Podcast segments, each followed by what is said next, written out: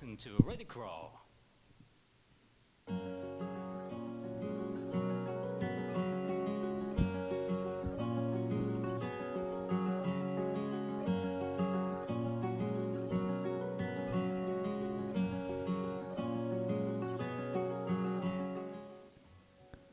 体の広場健康に関わる4名の健康ナビゲーターが日帰りで15分の番組を皆様にお届けします金曜日は極度の腰痛を経験して治療の道へ。鍼灸師の近藤信春がお送りいたします。私がお送りするのは東洋医学の知恵を使って少しの工夫で賢く生きるポジティブマインドセット。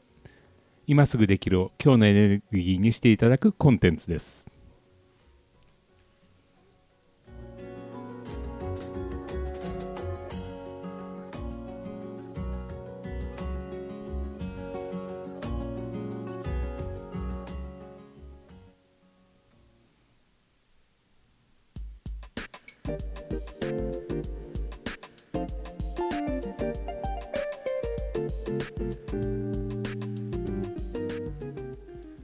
はい改めましておはようございます。萩球師の近藤です。年が明けてしまいますとあっという間に松が取れてというような感じではありますけれども皆さんいかがお過ごしでしょうか。あの私はですね1月また気持ちも新たにというわけではありませんけれども改めてハリキューそして東洋医学をに関して特にツボなど皆さんの耳に一番馴染みのいいところから私のイメージを伝えていくようなことを今年はぜひやらせていただきたいと思っております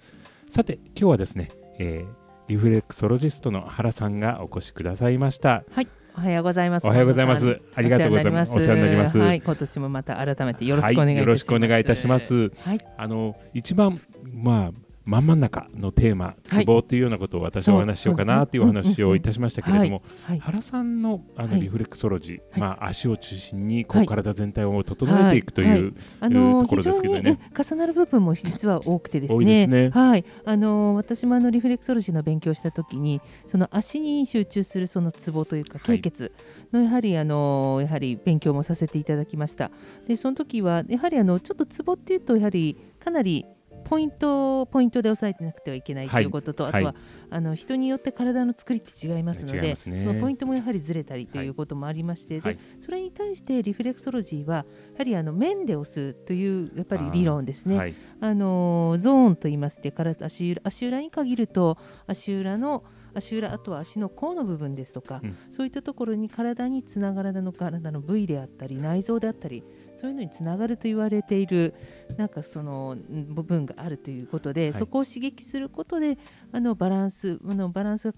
アンバランスになっていたところがバランスが取れるようになってくるよっていう理論、はい、で私はすごく分かりやすくてこれだったらあの私もいろんな方に伝えられるなっていうのがやはりきっかけになって勉強して今ここに至るという感じではありますね。はい、はい、あのちょうど今お話があったように、はい、えー、こうゾーンっていうお話がありましたけれども、はい、実はツボっていうものは点ポイントではありますけれども、はいはいはい、実はツボの概念の中にそのエリアであったりゾーンのように広く取るっていうような考え方も一方にはあって、はい、そうですね。去年そういったお話もいただきましたよね。あのですからツボっていうものがそもそも点なのかエリアなのか、はいはいはい、はたまたあの症状によっては動くのかどうかっていうのは議論が分かれるところなんですけれども、ねはい、あのこれは明確な答えっていうのはなかなかすぐにはおそらく出ないとは思うんですけれども、あの具体的に言うと画像診断もしくは電気抵抗その他の変化でこういうものをツボですっていうことをあの定義された時に初めて出てくるテーマだとは思うんですけれども、はい。はい、実際に治療する中ではやはり状態によって動くつまりはゾーン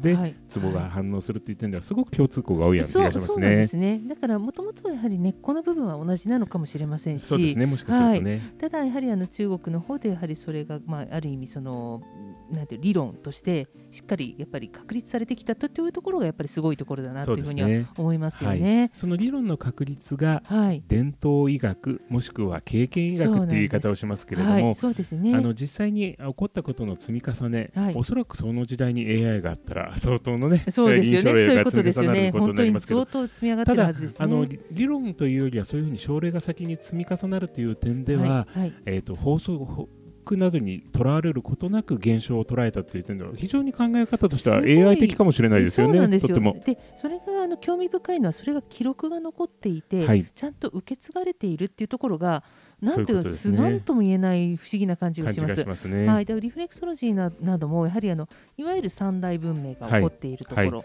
には、はいはい、それがリフレクソロジーが医療として使われていたという記録が絵で残っていたりとかいうことがあるんですよね。あとはあの聞いたことがあるのがやはりネイティブインディア、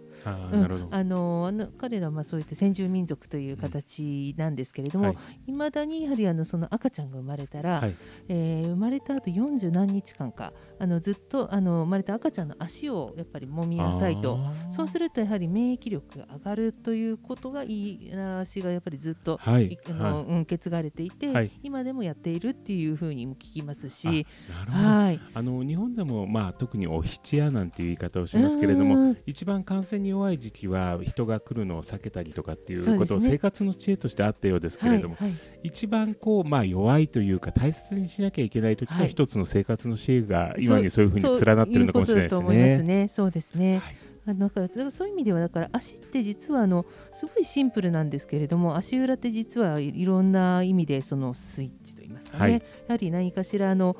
あの歩けなくなるとやはりやっぱり人間ってやっぱりなかなかね、はい、体あの体力を維持することって難しくなるのと同じで、はい、やっぱり足には何かあるっていうことがやはり昔から言われていて、はい、ということですよね。あとは足だけではなくてあの実はその繁殖ゾーンと言われるところは、体中いろんなところに実は手にあったり、ね、頭にあったりあと歯並びの歯の歯茎もあったりとか、なんかいろんなことを言われているので、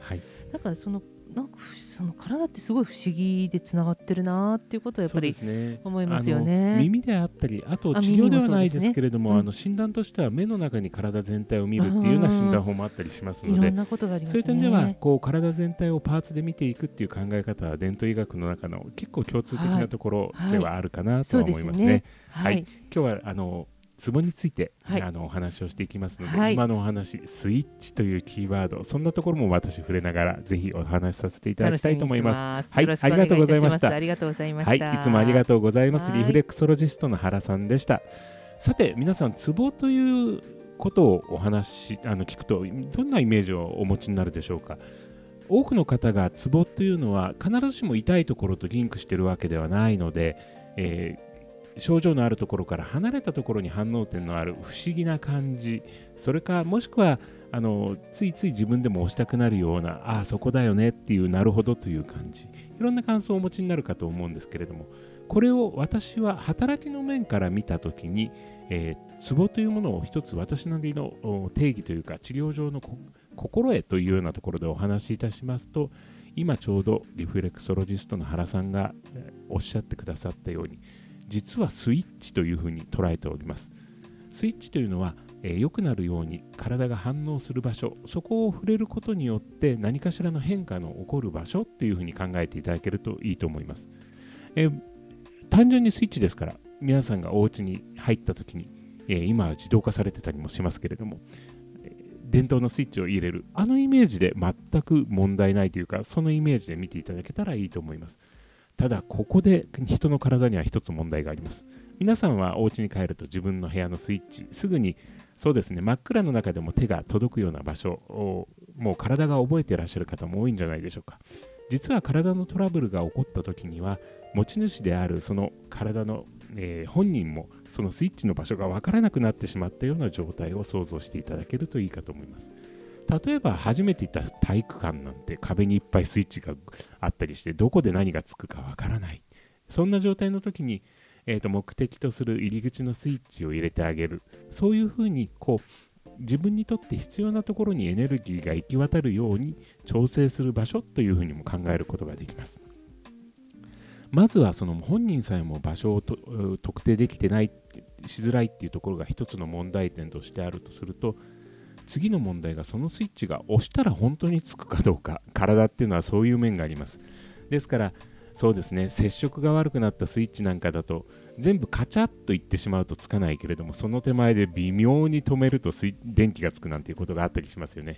時にはなんか全体を押して指を離さなければついてるなんていうところもあるかと思います。まさに痛くて手を当ててるっていう状態がそんな状態だというふうに想像していただければいいわけですけれどもそういうふうに、えー、スイッチのある場所そしてまたそれが機能するような触り方刺激の方法を選んでいく。つまりはハリキューというのはえー、そういうふうにこう体にとってのエネルギーが巡る。そして自分自身が